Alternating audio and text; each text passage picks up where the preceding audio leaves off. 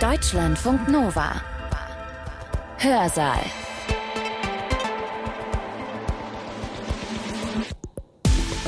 Es grüßt euch Hans-Jürgen Bartsch. Wer unseren letzten Podcast gehört hat, beziehungsweise den Hörsaal gerade vor den Nachrichten, der weiß schon, dass die deutliche Mehrheit von uns absolut einverstanden ist mit der Energiewende. Ganz anders aber ist es, wenn es um die Art und Weise geht, wie Bundesregierung und Bundestag dieses Ziel umsetzen. Da sieht es mit unserem Vertrauen recht mau aus.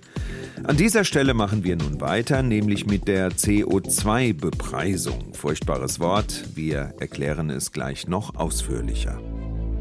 Die Bevölkerung ist sehr unzufrieden mit dem, wie es heute läuft. Steuern oder Emissionsbepreisung insbesondere wird eben leicht so gesehen, dass der Staat die Bürger schröpfen wolle. Zwei Drittel gehen davon aus, dass sich die Energiewende in den nächsten fünf Jahren generell eher negativ auf ihre finanzielle Situation auswirken wird. Warum sind CO2-Preise insbesondere effektiver als Verbote? Die ärmeren Bevölkerungsschichten werden sehr viel ungerechter behandelt als die reicheren. Es gibt auch die Aussage, dass insbesondere der Konsum von rotem Fleisch oder von verarbeitetem Fleisch gesundheitsschädlich ist. Gelogen wurde immer schon und strategisch gehandelt auch. Die Regierungen sollen mehr tun gegen den Klimawandel. Die Zustimmung zur Energiewende ist weiterhin sehr hoch, sie liegt über 70 Prozent. Um in der Klimapolitik die Treibhausgase zu senken, haben sich deutsche Bundesregierungen so einiges einfallen lassen, auch wenn das nach menschlichem Ermessen bei weitem nicht ausreichen wird. Und zwar gilt in Deutschland seit 2021 eine sogenannte CO2-Steuer. Das heißt, Autofahrer, Mieter, inzwischen auch Vermieter müssen mehr für Sprit, Heizöl und Gas bezahlen. Natürlich gilt das auch für die Industrieunternehmen, die tonnenweise CO2 bei der Produktion in die Luft blasen. Sowohl die Europäische Union als auch die Bundesrepublik haben Gesetze und Verordnungen geschaffen, die einen sogenannten Emissionshandel zulassen. Die CO2-Emissionen der Unternehmen, also der Ausstoß von Treibhausgasen, wird in Zertifikaten erfasst, die gehandelt werden können. Kompliziertes System, deshalb höre ich hier damit auf, wichtig zu verstehen aber ist, am Ende soll mit diesen Maßnahmen weniger CO2 entstehen als jemals zuvor, ein Anreiz, klimafreundlicher vorzugehen. Linus Mattauch ist Juniorprofessor an der Fakultät Wirtschaft und Management an der TU Berlin. Der Mathematiker und Philosoph führt uns jetzt eine Dreiviertelstunde lang ein in das Thema was die Öffentlichkeit von CO2-Preisen hält und was das für die Klimapolitik bedeutet. Dreh- und Angelpunkt davon, wie ich es auch verstehe, wenn ich in einer Reihe sprechen darf, die gemeinsam mit den Fridays ist, ist zu sagen, wie man es dreht und wendet. In der internationalen Klimapolitik ist es deshalb so dringend, weil der Deponieraum in der Atmosphäre für Treibhausgase nur sehr begrenzt ist. Die genaue Zahl ist mir nicht wichtig, aber ist sehr begrenzt wenn wir verhindern wollen, dass die Klimarisiken unbeherrschbar sind. So verstehe ich den Slogan der Fridays Unite Behind the Science nicht, der sonst ja aus wissenschaftstheoretischer Perspektive eigentlich eher etwas fragwürdig ist. Wissenschaftler sind sich zumeist irgendwie über sehr wenig einig, zumindest Gesellschaftswissenschaftler. Aber so verstehe ich eben die Aussage zu sagen, am Ende müssen wir als Weltgemeinschaft damit klarkommen, dass der Deponieraum in der Atmosphäre, um Treibhausgase einzubringen, begrenzt ist und viel begrenzter als die fossilen Ressourcen, die noch im Boden sind. Und das ist eigentlich das ökonomische Problem am Klimawandel, nicht wie gehen wir mit dieser Knappheit um und wie begrenzen wir fossile Ressourcen nicht mehr weiter zu benutzen. Und dazu gleich mehr, wir sind nicht auf dem richtigen Weg, um nach internationalen Klimazielen gelungenermaßen die globalen Ziele einzuhalten. Der Pfad der Treibhausgasemissionen, den wir bis 2030 einhalten müssten für ein adäquates globales Klimaziel nach dem Abkommen von Paris, ist nicht erkenntlich, dass der aus der aktuellen globalen Klimapolitik folgt. So viel zum Ausgangspunkt. Bevor ich nämlich jetzt zum Vortrag und zum Thema nationale Klimapolitik komme, möchte ich doch eine Vorbemerkung machen und zu den Ergebnissen der aktuellen internationalen Klimakonferenz und dann mehr zur nationalen Klimapolitik. Ich finde es nämlich wichtig, um zu verstehen, warum nationale Klimapolitik gemacht werden soll, sich zunächst mal nochmal vor Augen zu führen, wo die Konflikte auf der internationalen Ebene liegen. hier eine Studie, die berühmt geworden ist von vor sieben Jahren, die erste empirisch, wirklich empirische Studie zu Klimaschäden, die glaubwürdig ist. Die hat nämlich klar gemacht, zum einen, dass ohne eine global koordinierte Klimapolitik es zumindest sehr starke wirtschaftliche Schäden gäbe. Die ungebremste globale Erwärmung würde die globale Wirtschaftsleistung mindestens um ungefähr ein Viertel reduzieren. Es ist wichtig dabei zu verstehen, dass aus der statistischen Methode hier nur die Schäden von direkter Erwärmung angeschaut würden und nicht etwa die mittelbaren Schäden durch Überflutungen oder durch bewaffnete Konflikte infolge von Migration. Insbesondere, deswegen zeige ich das an dieser Stelle, macht sie klar, dass große Teile des globalen Südens, insbesondere Afrika, der indische Subkontinent, Teile von Südamerika, so stark getroffen würde, dass Teile zumindest unbewohnbar würden, während Teile des globalen Nordens jedenfalls in der Metrik der Hitzeschäden vielleicht sogar besser dastehen. Das zeigt also, warum das auf der einen Seite unter den Klimaschäden so ein großes globales Verteilungsproblem ist. Auf der anderen Seite ist das globale Einkommen immer noch sehr ungleich verteilt. Nicht mehr ganz so ungleich verteilt wie noch vor zwei Jahrzehnten, und da sehen Sie, dass also Indien und China natürlich quasi auf ihrer Bevölkerungszahl immer noch sehr stark ein Ungleichgewicht darstellen, wie viele ärmere Menschen es gibt und wie viele Menschen in den reicheren Staaten des globalen Nordens leben. Das ist dann auch eben, was wir genau auf der Klimakonferenz erlebt haben, dass diese Kombination aus Ungleichverteilung der Schäden, aber auch Ungleichverteilung der globalen Einkommenskräfte dazu führt, dass Klimapolitik global immer eine Frage des Austragens von globaler Gerechtigkeit ist. Und ich habe das hier mal zusammengefasst, was Sie mitnehmen sollten. Klimakonferenzen laufen oft ab wie ein Western, deswegen habe ich das mal zusammengefasst als The Good, The Bad and The Ugly. Was lernen wir jetzt, um daraus mitzunehmen? Also tatsächlich sehr gut wird hervorgehoben und ist dann, in der muss man sagen, eigentlich in der Wirtschaftsgeschichte ohne Beispiel, dass zum ersten Mal beschlossen wurde, dass ein Fonds für Verluste und Schäden beschlossen ist. Das muss ich jetzt erklären. Gemeint ist damit, dass Länder des globalen Südens, die besonders an Klimaschäden auch heute schon leiden, gefordert haben von den reicheren Staaten des globalen Nordens, wir wollen Reparationen, wir wollen entschädigt werden für die Klimaschäden in diesen Ländern, die durch die historische Verantwortung der reichen globalen Emittenten schon vorliegt. Und das zum ersten Mal jetzt insbesondere auf Initiative der EU ist es überhaupt auf die Agenda bekommen und beschlossen worden, dass es sowas geben soll. Es gab zwar vorher schon verschiedene auch bedeutende Abmachungen über Klimafinanzierung, so wie das heißt, aber dabei ging es vor allem um die Hilfe bei der zukünftigen Anpassung und auch Hilfe zur Emissionsvermeidung. Was aus meiner Sicht auch noch positiv zu bewerten ist, ist nicht, trotz Krieg und Pandemie bleibt auch die globale Klimadiplomatie beschlussfähig. Immerhin, sie haben sich geeinigt, die Konferenz ist nicht komplett gescheitert. Schlecht allerdings das wäre also the bad hier, ist zu sagen, es wurden eigentlich keine Verbesserungen erreicht, wie die Emissionslücke im globalen Prozess geschlossen werden soll. Hier hat man sich nur auf das nächste Jahr vertagt. Es gibt keine globale Übereinkunft, wie ein Pfad der globalen Emissionen, die wirklich den globalen Klimazielen gerecht wird, wie der aufgrund der Zusagen, die die Nationalstaaten geben, aussehen soll. Und dazu fand ich Aussagen, die Verhandlungsführer verschiedener westlicher Staaten gemacht haben, sehr treffend. Nicht also hier das Beispiel des Verhandlungsführers des Vereinigten Königreichs. Der hat dann nochmal als Medienstatement gesagt, wir haben aber Folgendes nicht durchgesetzt. Nicht im Vertrag von Sharm el-Sheikh, dieser Klimakonferenz, steht, dass die Emissionen ihren Höchststand bis 2025 erreichen müssen, dass der globale Kohleausstieg kommen muss, dass die Verbrennung aller fossilen Rohstoffe beendet werden muss. Es gibt also insgesamt auf dieser Klimakonferenz keine Fortschritte bei der Steigerung der Bemühungen, Emissionen zu reduzieren. Und das ist dramatisch, wenn man sich klar macht, dass ja die Zeit, diesen Pfad, der sozusagen kompatibel ist mit den globalen Zielen, dass man den nach unten bekommen muss. Und dann käme ich noch zu dem Teil ugly, wenn man in den Kommentaren liest, wer da wie verhandelt hat findet man eben auch leicht raus, dass vor allem Saudi-Arabien und Russland jegliche gemeinsame Bemühungen in diese Richtung, eben hier, die ich gerade genannt habe, was nicht im aktuellen Abkommen steht, abgelehnt haben. Man muss sich also klar machen, wenn man globale Klimakonferenzen anschaut und bewertet, dass die nicht losgelöst sind von anderer globaler Realpolitik. Was soll man auch erwarten, wenn Autokratien, die zugleich Besitzer fossiler Rohstoffe sind, wie Saudi-Arabien und Russland, mit am Verhandlungstisch sitzen? Natürlich gibt es dort nicht auf diese Weise wohlmeinende politische Bestrebungen, jedenfalls nicht auf der Regierungsebene, nicht dem Problem Klimawandel irgendwie anzugehen. So viel meine aktuelle Bemerkung. Es war mir wichtig, damit leite ich jetzt über zu dem Thema, was für heute angekündigt war, Dennoch, und damit beschäftige ich mich in der Forschung sehr viel mehr, geht es auch darum, trotz global höchstens mittelprächtiger, vielleicht eher düstere Aussichten, nationale Klimapolitik voranzubringen. Denn Entscheidungen der globalen Gemeinschaft, der Klimavertragsstaaten, müssen ja in nationale Reduktionsziele umgesetzt werden. Völkerrechtliche Beschlüsse, was solche Übereinkünfte wie das Abkommen von Paris, aber auch die jährlichen Verhandlungsrunden sind, sind ein entscheidender Orientierungspunkt dafür, was für Ziele dann beispielsweise nationale Klimapolitik anstrebt. Sie sind aber nicht bindend für konkrete Maßnahmen. Am Ende müssen also auch die globalen Klimaziele in nationale Klimaziele übersetzt werden und dann Maßnahmen wie Kohleausstieg oder CO2-Preis zum Beispiel aus diesen nationalen Zielen folgen.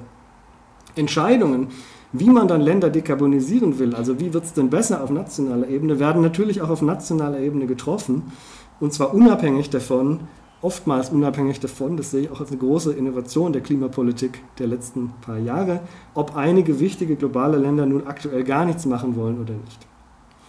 Mein Forschungsgebiet ist also nicht internationale Klimakonferenzen, sondern sehr viel mehr, wie kann nationale Wirtschaftspolitik entworfen und durchgesetzt werden, die nationale Klimaziele dann auch umsetzt. Dazu habe ich Ihnen das Bildchen der deutschen Emissionen nochmal mitgebracht, nicht die aktuellsten Zahlen, die wir haben wiederum nach den letzten drei Jahrzehnten. Sie sehen hier, dass die deutschen Treibhausgasemissionen seit 1990 um rund 40 Prozent gesunken sind. Also es gibt hier schon eine Verringerung in Deutschland, die gilt sogar auch, wenn man die Emissionen aus dem deutschen Import, also die konsumbasierte Zählung, noch mit einbezieht. Und wir finden dann den Rückgang aus den Maßnahmen der Pandemie 2020, aber 2021 haben sich die deutschen Emissionen auch wieder erhöht. Wichtiger daran ist aber, dass für das deutsche Netto-CO2-Neutral-Ziel von 2045 die Reduktionen deutlich schneller vorangehen müssten, als sie das in den letzten 20, 30 Jahren geschehen ist. Das ist also eher das, womit ich mich hauptsächlich beschäftige. Und wir haben jetzt in Deutschland seit dem Urteil des Verfassungsgerichts, was deutsche Klimapolitik in Teilen verfassungswidrig erklärt hat, für mich ein sehr bewegender Moment, weil ich das vor einigen Jahren noch für eine völlige Utopie hielt, haben wir in Deutschland ein sehr weitreichendes politisches Mandat, unsere Emissionen bis 2045 auf Netto Null zu senken, also auf Null plus eventuell Technologien, wie man der Atmosphäre auch wieder Emissionen entzieht. Darum soll es heute gehen. Das war jetzt eine lange, lange Vorbemerkung aus aktuellem Anlass. Ich werde zunächst nochmal auch für alle Nicht-Ökonominnen unter den Zuhörern nicht die ökonomische Logik von CO2-Preisen erklären, und dann aber darauf eingehen, anders als das ökonomische Lehrbuch, wie es eigentlich zu öffentlicher Unterstützung für Umweltsteuern, also CO2-Preisen kommt oder auch nicht kommt und insbesondere auch einen Einblick in meine eigene Forschung geben, wie das mit der Unterstützung für CO2-Steuern und Gerechtigkeit aussieht. Kommen wir mit also zum ersten Teil, kleine Zusammenfassung. Viele von Ihnen werden das vermutlich in den Medien verfolgen was ist das eigentlich mit den CO2-Preisen? Wieso finden die meisten Ökonominnen das gut? Das werden viele von Ihnen jetzt kennen, dann warten Sie auf das zweite Kapitel, wenn Ihnen das schon bekannt ist.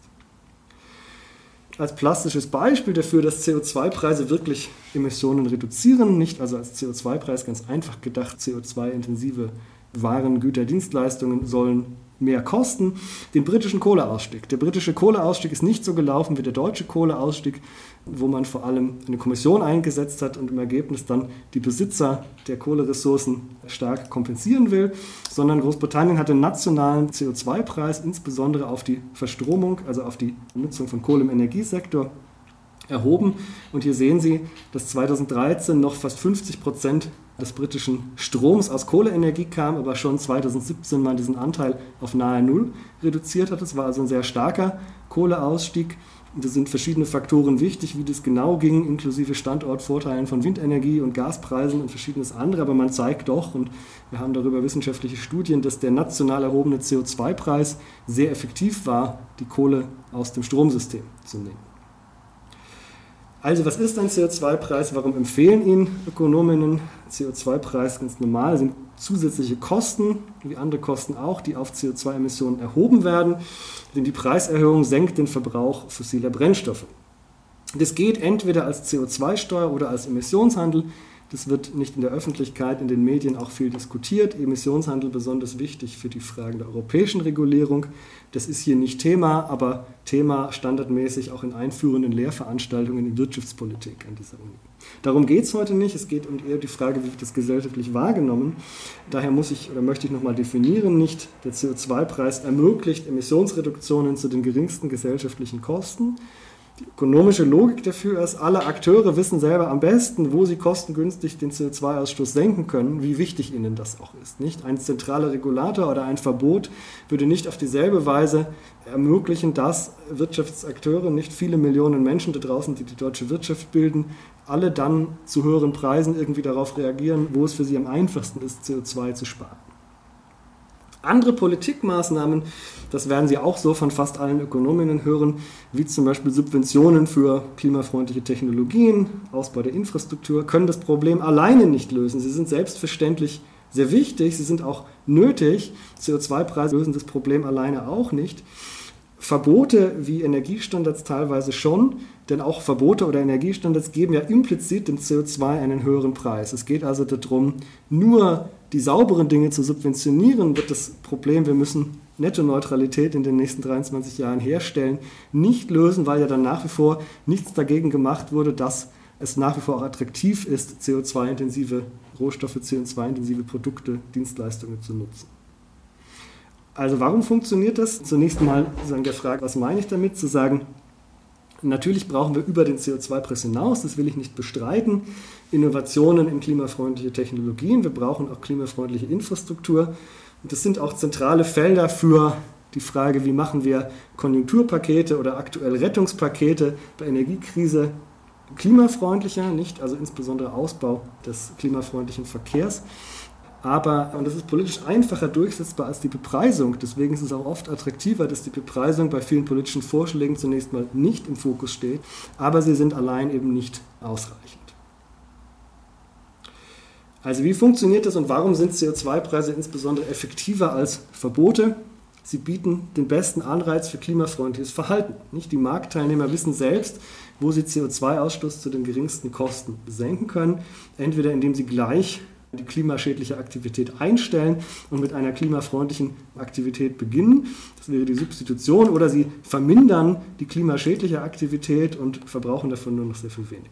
Der andere Vorteil davon, dies über Steuern, über Bepreisungen zu lösen, ist, dass der CO2-Preis Staatseinnahmen schafft, die eingesetzt werden können, um mit diesen Staatseinnahmen andere wünschenswerte Ziele zu erreichen. Nicht? Wir werden jetzt wieder in der wirtschaftspolitischen Lage sein, wo nicht nur Deutschland, viele andere Länder sich auch sehr stark verschuldet haben, um Kosten der aktuellen Krisen zu bewältigen. Dort wird es immer wieder attraktiv sein zu sagen, wir müssen aber auch Staatseinnahmen schaffen, um beispielsweise Verteilungseffekte abzumildern oder sogar mehr soziale Gerechtigkeit zu schaffen oder aber auch um die vielen nötigen grünen Investitionen gegenzufinanzieren. Das lösen Sie nicht mit Verboten oder mit Energiestandards, die eben entsprechend viele Staatseinnahmen zu bekommen.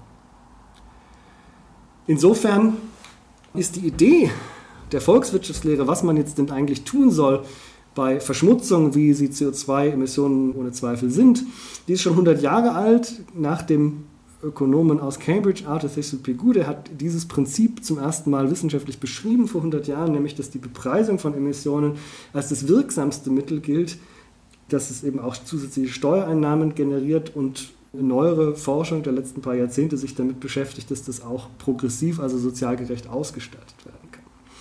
Soweit höre ich mich vielleicht wie ein ökonomisches Lehrbuch an, für diejenigen von Ihnen, die das schon kennen. Ich will jetzt aber aufhören, ökonomisches Lehrbuch zu spielen, sondern eher die Frage stellen, wenn das denn in der Wirtschaftswissenschaft alles so unstreitig ist, wie ich Ihnen das gerade erklärt habe, warum sind wir denn so weit entfernt von den CO2-Preisen, die beispielsweise für die Ziele des Pariser Abkommens oder die globalen Klimaziele, auch die nationalen Klimaziele erforderlich sind? Nicht? Warum sind wir so weit weg? Wenn sich die Wissenschaft, die sich mit Wirtschaftspolitik beschäftigt, so klar dafür ausspricht. Und das hat auch wieder was damit zu tun, was ich am Eingang sagte, dass die politischen Entscheidungen, die politische Verhandlung ja nicht von Wissenschaftlern gemacht wird, sondern von der Realpolitik. Sie sehen hier, dass die CO2-Preise rund um die Welt viel zu niedrig sind. Nicht? Also als Analogie, dass global zu viele Emissionen ausgestoßen werden und wir nicht auf einem Paris-kompatiblen Pfad sind. Einige Länder sind auch drüber. Die Schweiz, Schweden und seit neuestem Uruguay haben tatsächlich CO2-Preise, die deutlich höher sind, als man bräuchte, zumindest für zwei Grad, wenn alle Länder der Welt diesen Preis mitnehmen würden. Und da sieht man, Vereinigtes Königreich, Europäische Union haben in der Abdeckung, wo es diese Preise gibt, und gibt es nicht überall, durchaus relativ adäquate Höhen der Preise. Der deutsche nationale CO2-Preis, den sehen Sie nicht hoch genug. Am wichtigsten ist aber zu sagen, drei Viertel der globalen CO2-Emissionen haben gar keinen Preis, weil sie in Ländern sind, wo es so etwas nicht gibt oder weil beispielsweise ein Teil der Wirtschaftsleistung nicht abgedeckt sind. Also ungefähr 80 Prozent der deutschen CO2-Emissionen haben einen CO2-Preis, die anderen nicht. Und in anderen Ländern ist dieser Anteil halt noch oft deutlich niedriger. Das also zur Illustration, dass die Idee zwar in der Wirtschaftswissenschaft ziemlich unkontrovers ist, wird es aber in der politischen Praxis nicht sehen. Damit komme ich jetzt zum zweiten Teil, eben eher der Frage, gut, die meisten ÖkonomInnen, die hier einen Vortrag halten, würden so etwas verkaufen. Wie sieht das denn die Öffentlichkeit eher als wir Wissenschaftler? Mein Bild davon, wie man politische Prozesse sagen, in einem Bildchen zusammenfasst, wenn wir uns fragen, warum geht das denn nicht voran mit der Bekämpfung der Klimakrise, ist ungefähr das folgende. Ganz unten sehen Sie irgendwie den überforderten Politiker, die überforderte Politikerin, die insgesamt bei den Entscheidungen, die sie oder er trifft, nicht ausbalancieren muss, dass es viele Interessen gibt von den verschiedenen Gruppen, die ja durchaus berechtigtermaßen ihre Interessen an die politischen Entscheidungsträgerinnen herantragen. Also ich habe so die Vorstellung, erstmal die politische Machbarkeit, die politische Unterstützung für umweltpolitische Vorschläge ist ja nur dann gesichert, wenn es gesellschaftliche Mehrheiten gibt, die sich wie auch immer man das demokratisch bewerten will, melden bei den politischen Entscheidungsträgerinnen, und das ist sowohl die Industrie als auch die Bürgerinnen, die natürlich nicht auch mit einer Stimme sprechen, sondern ganz viele unterschiedliche Interessen haben. Die Industrie, die bereits grün ist, die Industrie, die sehr arbeitsintensiv ist, nicht? Und unter den Bürgerinnen finden Sie auch große Unterschiede zwischen Stadt und Land, zwischen den Armen und den Reichen. Und dafür sollen die politischen Entscheidungsträgerinnen nun eine Lösung finden, wie man diese Interessen ausgleicht. Eher als dass sie irgendwie den ökonomischen Lehrbuchvorschlag umsetzen. Ich will in diesem Vortrag zwei Antworten dann auf die Frage anreißen, zumindest warum die CO2-Preise nicht hoch genug sind. Ich würde sagen, es gibt die drei Antworten aus dem Fachgebiet politische Ökonomie, also dem Teil der Wirtschaftswissenschaften, wo die theoretische Einsichten über das Wirtschaftsgeschehen auf Realpolitik treffen. Zu Industrielobbyismus ist schon viel geforscht, auch geschrieben worden. Das würde ich heute weglassen. Das ist natürlich ein wichtiger Teil zu erklären, welche Politik gemacht wird. Ich möchte mich hier beschäftigen, zum einen mit der Frage der Qualität der staatlichen Institutionen, zum anderen mit der Frage der Ungleichheit in der Gesellschaft. Mit der Frage Qualität der staatlichen Institutionen und Umweltpolitik, insbesondere CO2-Preise, fange ich an. Öffentliche Unterstützung für Umweltsteuern, wenn sie nicht in Ökonomie oder vergleichbaren Fachgebieten wie vielleicht Politikwissenschaft promoviert haben, geht, glaube ich, etwas anders, als die Wissenschaftler sich das vorstellen. Überlegen Sie sich, wir WissenschaftlerInnen hätten jetzt einen Vorschlag gemacht zu einer ökologischen Steuerreform. Wahrscheinlich, und das ist auch irgendwie berechtigt aus einer Perspektive, wie man Politik rational bewertet, würden wir uns fragen, ist diese Politik effizient und ist sie gerecht? Nicht? Beides sind relevante Kriterien, wenn man typischerweise über die Qualität eines politischen Vorschlags beraten soll und so eine rationale Idee davon, wenn man jetzt sagt, jawohl, das ist effizient und gerecht, und zwar eine Abwägung, wie uns das eben gut scheint, dann würden wir diesen Vorschlag unterstützen. Und viel Wirtschaftswissenschaft, Politikwissenschaft geht tatsächlich so vor. Ich bin nur der Auffassung, dass für echte Menschen, nicht für Ökonominnen, die Unterstützung für politische Vorschläge weit über Gerechtigkeit und Effizienz hinausgeht. Nicht? Und man könnte im Sinne der Verhaltenswissenschaft der Frage, wie Menschen tatsächlich entscheiden, vielleicht von Verhaltenseffekten sprechen. Es wäre doch aber korrekter noch von vielleicht so etwas wie Weltbildern oder intuitiven Neigungen zu bestimmten politischen Richtungen zu sprechen, dass das das entscheidet oder auch der Frage, wer hat diesen Vorschlag eigentlich eingebracht. Das sind wichtige Teile, die noch darüber bestimmen, wann politische Vorschläge eigentlich auf Sympathie stoßen und nicht, wenn das sozusagen jemand herangeht und eine Studie schreibt, der sehr viel Detailkenntnisse darüber hat und gelernt hat, im Sinne einer kohärenten normativen Theorie sollten wir das nach Effizienz und Gerechtigkeit bewerten. Die Praxis zeigt es auch. Sie sehen hier einige CO2-Steuerreformen, die in der politischen Praxis geklappt haben. Das ist eine Studie, die schon drei, vier Jahre alt ist. Es gäbe auch noch andere Beispiele als hier Norwegen und die Schweiz und Teile von Kanada. Die Details sind mir nicht so wichtig an dieser Stelle. Ich möchte aber den Punkt unterstreichen, dass die Einnahme der CO2-Preise immer so verwendet wurden in diesen Fällen, um politische Mehrheiten zu erzielen, ganz im Sinne der Folie mit meiner überforderten Politikerin, nicht, ähm, die zeigen, dass in diesen verschiedenen Ländern können wir dokumentieren, dass die Einnahmen so ausgegeben wurden, um besonders Betroffene zu kompensieren oder auch um besonders einflussreiche politische Gruppen zu kompensieren, nicht, und dass das je nach Land und je nach unterschiedlichen Charakteristika der Wirtschaftsräume mal mehr zu den Haushalten, mal mehr zu den Unternehmen ging oder mal mehr in grüne Investitionen über die Staatsausgaben. Also Länder mit erfolgreichen CO2-Steuerreformen nutzten die Rückverteilung der Einnahmen strategisch, um Verteilungskonflikte zu entschärfen. Sie nutzten sie nicht, ähm, wie das zum Beispiel im, ökonomischen Lehrbuch gezeigt wurde, um die Einkommenssteuer zu senken. Hier meine Zusammenfassung, wie CO2-Bepreisung spezifisch jetzt rüberkommt. Nicht hinter diesen vier Punkten stecken viele Fachpublikationen. Was wissen wir an allgemeinen Erkenntnissen über die Unterstützung der Öffentlichkeit für die Gestaltung von Steuerreformen? Wir wissen Römisch I noch nicht sonderlich überraschend, dass die Zahlungsbereitschaft eine Funktion von politischen und kulturellen Auffassungen ist. Nicht? Also Menschen bestimmter politischer Gesinnung sind mehr bereit, für Klimaschutz zu zahlen als andere. Zweitens, wir wissen, dass die Rückführung der Einnahmen von CO2-Bepreisung sehr wichtig ist, denn die Effektivität von PGU-Steuern wird oftmals ignoriert. Sie und ihr versteht das jetzt alle, denn der erste Teil meines Vortrags hat euch ja nahegebracht, warum CO2-Preise besonders effizient sind nicht? und warum die Bepreisung von Verschmutzung, auch dargestellt mit einem Beispiel, wirklich Verschmutzung reduziert. Wir wissen aber auch in der Forschung, dass das für die meisten Menschen da draußen nicht intuitiv ist. Deswegen stärkt die Zweckbindung der Einnahmen die öffentliche Unterstützung, nicht, weil es sich intuitiver anhört zu sagen, mit den Einnahmen finanzieren wir zum Beispiel den Ausbau des öffentlichen Nahverkehrs oder Gebäudesanierung, nicht, oder wir machen Subventionsprogramm für Erneuerbare. Und naja, über die Steuer auf Benzin oder die Steuer auf CO2, da holt sich der Staat die Einnahmen. Das ist also intuitiv, denken Menschen eher so darüber nach, als über die Tatsache, dass allein die Bepreisung eines Schadstoffs schon diesen Schadstoff reduziert. Drittens, keine Überraschung für Menschen aus der Kommunikationswissenschaft oder der politischen Kommunikation. Die Wortwahl ist tatsächlich ziemlich wichtig. Dinge, die im Experiment klapptes Steuer genannt werden, sind oft weniger populär, finden weniger Sympathie, als wenn man das nicht Steuer nennt. Auch wenn der Vorschlag äquivalent, der Vorschlag der gleiche wäre, der ökonomischen Eigenschaften, ist eine Klimadividende, hört sich das besser an als eine Steuer oder eine Tierwohlabgabe hört sich besser an als eine Fleischsteuer. Das heißt nicht, dass das in der politischen Praxis auch klappt, nicht? Dann kann eine Opposition das vielleicht ausnutzen und sagen, nee, wir widersprechen, es ist nämlich doch eine Steuer, aber zumindest zeigen Experimente, dass die Wortwahl wichtig ist. Und viertens, klassische Sätze der politischen Ökonomie, die sagen, politische Reformen sind dann erfolgreicher, wenn die Vorteile deutlich werden oder auch insbesondere Reformen sind oft erfolgreicher, wenn die Kosten gut verteilt, versteckt sind und die Vorteile konzentriert.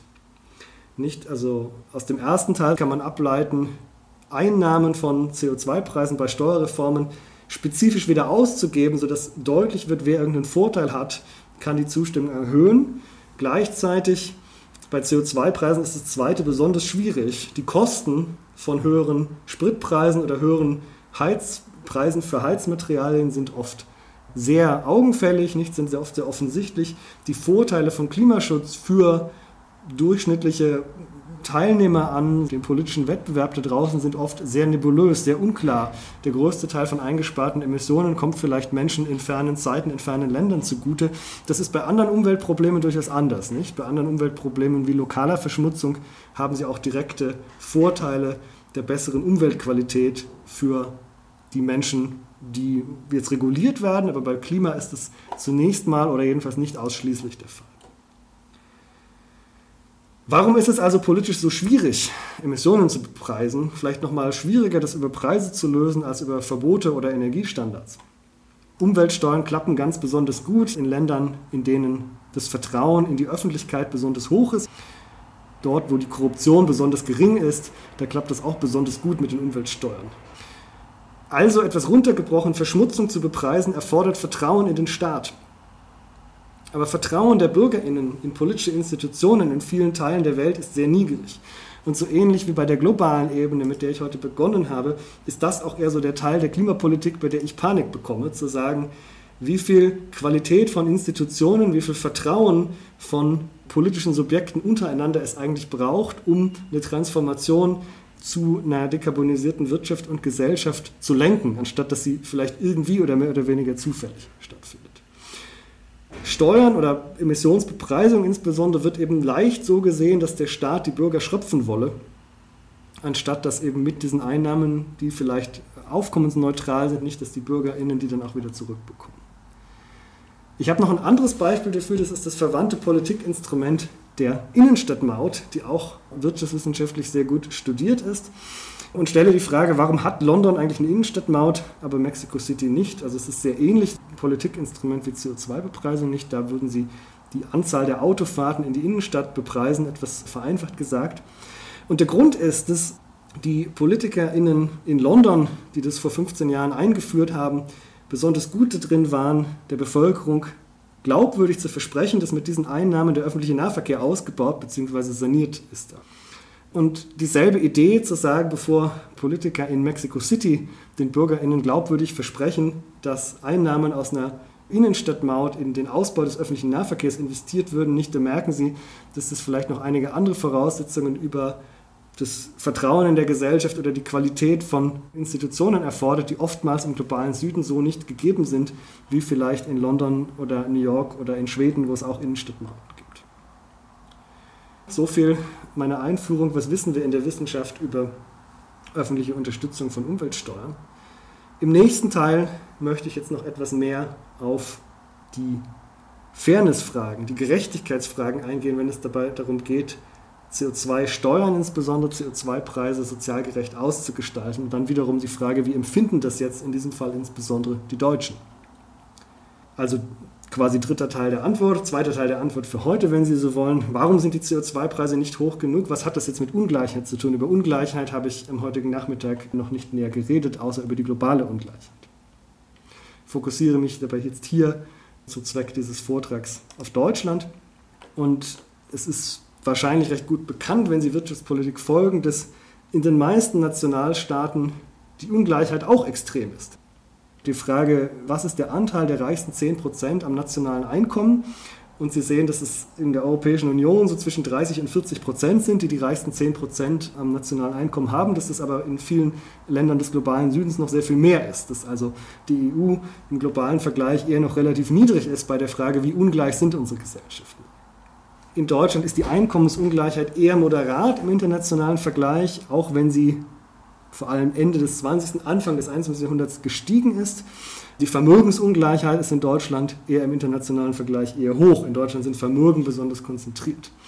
Wichtig ist mir dabei als Ökonom, dass es natürlich durch irgendeine Form von Reichensteuern, hier auch bewusst in Anführungszeichen, wie man das jetzt genauer macht, Spitzensteuersatz, Vermögensteuer und so weiter, hier nicht Thema, dass das veränderbar ist politisch veränderbar, wie gleich, wie ungleich die Gesellschaft sein.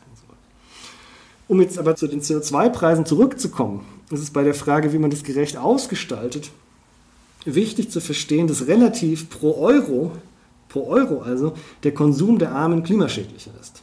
Jeder Mensch muss zunächst mal eine Wohnung heizen, braucht Strom für ein paar Geräte, muss sich ernähren können, braucht Kleidung, deswegen daran liegt es, dass pro ausgegebenem Euro der Konsum der ärmeren Menschen klimaschädlicher ist als der reicheren Menschen. Das heißt natürlich nicht, dass reichere Menschen insgesamt sehr viel mehr CO2 verbrauchen, weist aber darauf hin, dass also etwa Abramowitsch mit seinen Yachten oder gewisse Superreiche mit Privatflugzeugen, dass das kein sehr repräsentatives Beispiel ist. Es führt eher darauf zu sagen, dass außer dass die Reichen sehr reich sind, sie nicht noch überproportional klimaschädlich leben deshalb, das ist der tiefere Grund, nicht, dass das so verteilt ist, relativ gegen absolut, dass Dinge wie eine Klimadividende, also ein CO2-Preis plus eine Rückverteilung, wo alle pro Kopf dasselbe bekommen, progressiv ist.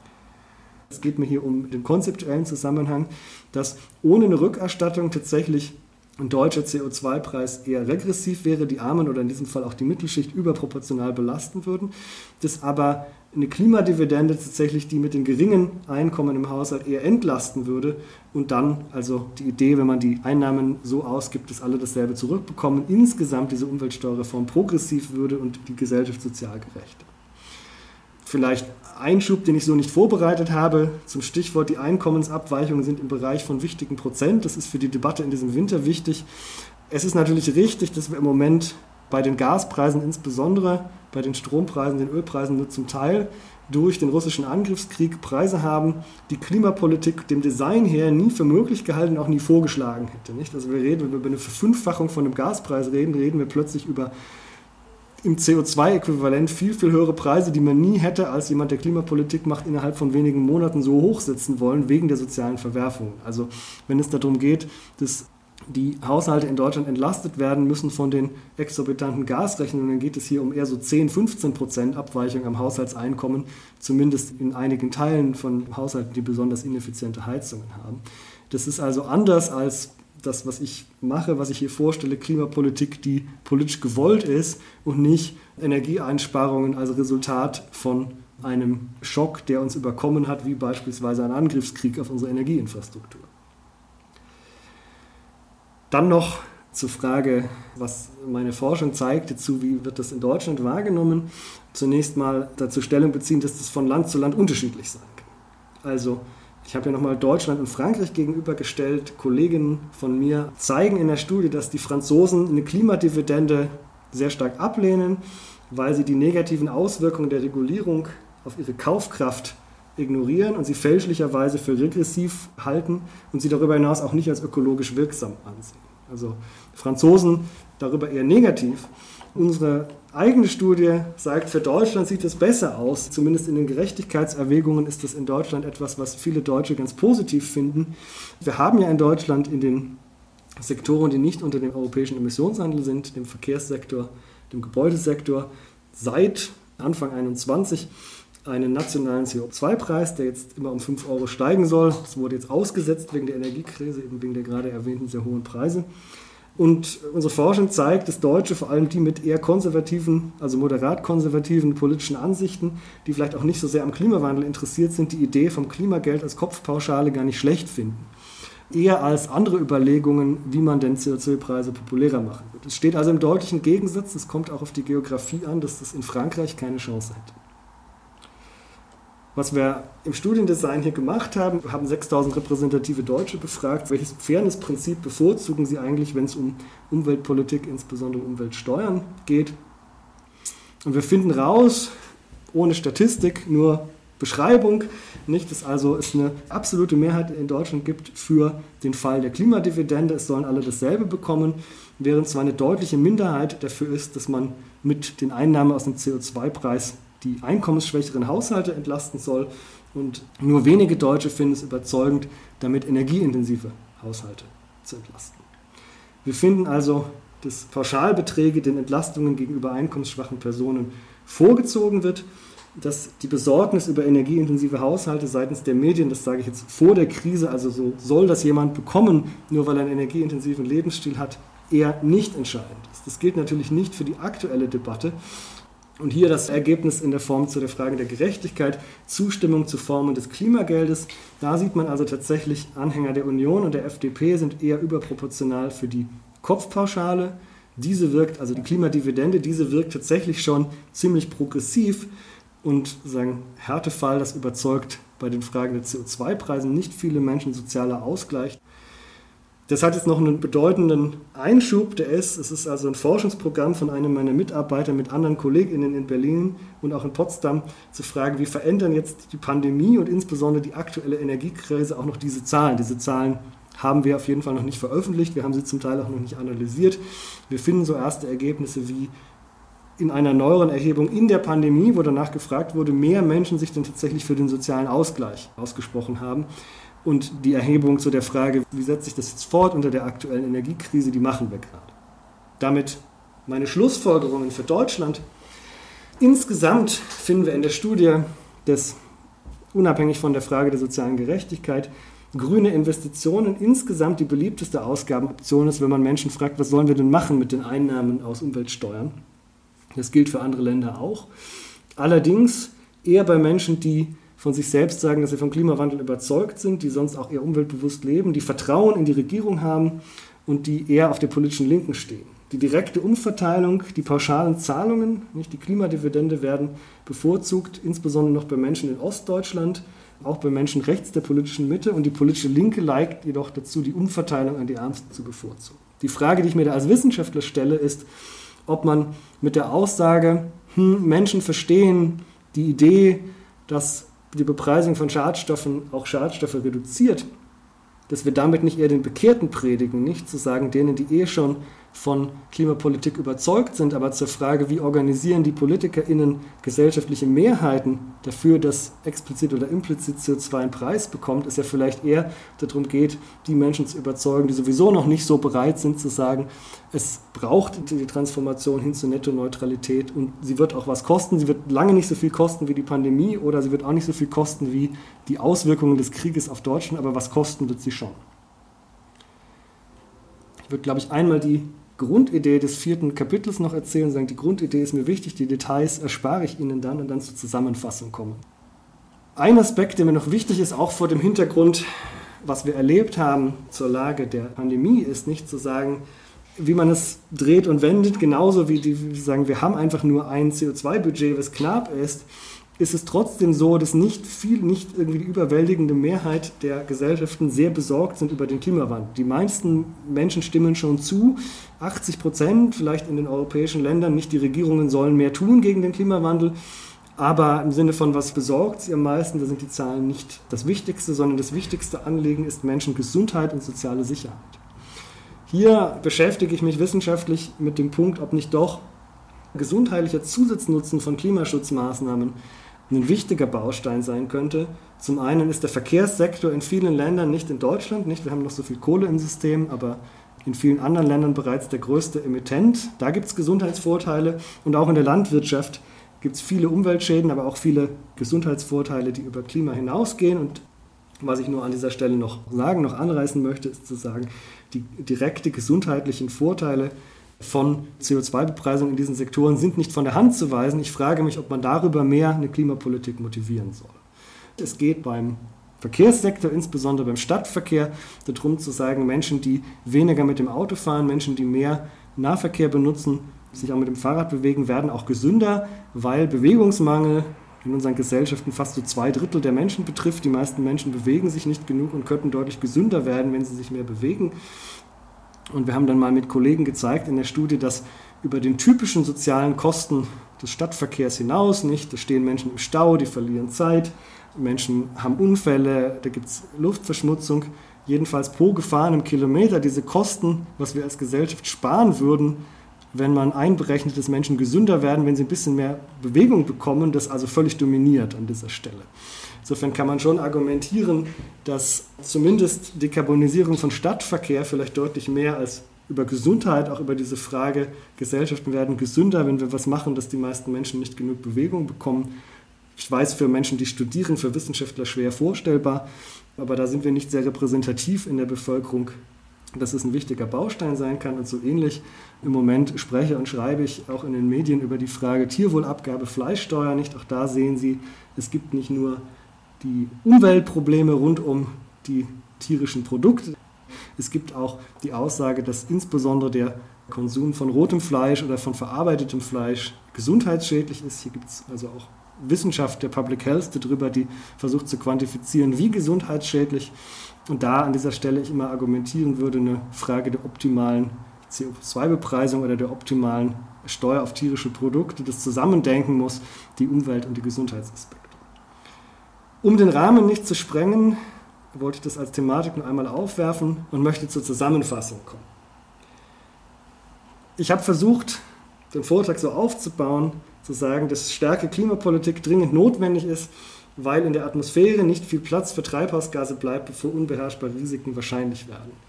Die Klimakonferenzen bilden dabei bestenfalls ein gemischtes Bild, gerade wie die zuletzt zu Ende gegangene, was aber meine tiefe Überzeugung ist, ein Teil der Nationalstaaten nicht abhalten wird, in den nächsten zwei Jahrzehnten Dekarbonisierung voranzutreiben. Auch ohne vielleicht deutliche politische Unterstützung der Autokratien, die Ressourcen exportieren. Ich habe argumentiert, wie nach dem ökonomischen Lehrbuch, für alle, die das noch nie gehört haben, dass CO2-Preise Emissionen effizient reduzieren und dann aber vorgestellt, dass robuste Institutionen, insbesondere Vertrauen in politische Entscheidungsträgerinnen, Voraussetzungen sind und die in vielen Teilen der Welt nicht so wirklich gegeben sind.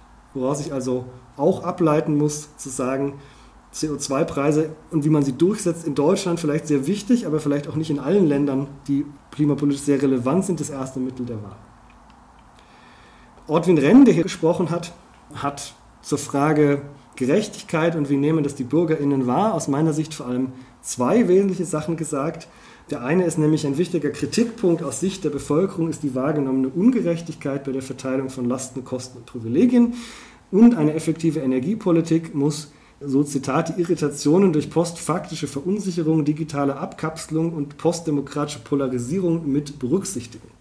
Ich kann das nicht in so gehaltvollen Worten wie der Soziologe sagen, möchte mich dem als Beschreibung der wahrgenommenen Ungerechtigkeit aber total anschließen. Nicht aus meinen Darstellungen würde ich sagen, jawohl, diese Dinge beobachten wir auch aus der Sicht der Ökonomie. Etwas anders, und so war das ja auch betitelt, als der Soziologe sehe ich dann das Folgende. Als Ökonom würde ich noch anfügen, dass ich das als Deskription nicht für sonderlich handlungsleitend halte. Es führt als Handlungsempfehlung nicht sonderlich weit, es festzustellen, wenn nicht klar wird, was wir denn jetzt genau dem Gesetzgeber an die Hand geben, was denn konkret geändert werden soll, nicht wenn wir über diese wahrgenommene Ungerechtigkeit, wahrgenommene Unzulänglichkeit sprechen. Ist das ein Argument, CO2-Preise niedriger zu machen und dafür mehr Verbote, mehr Energiestandards? Für oder gegen die Klimadividende?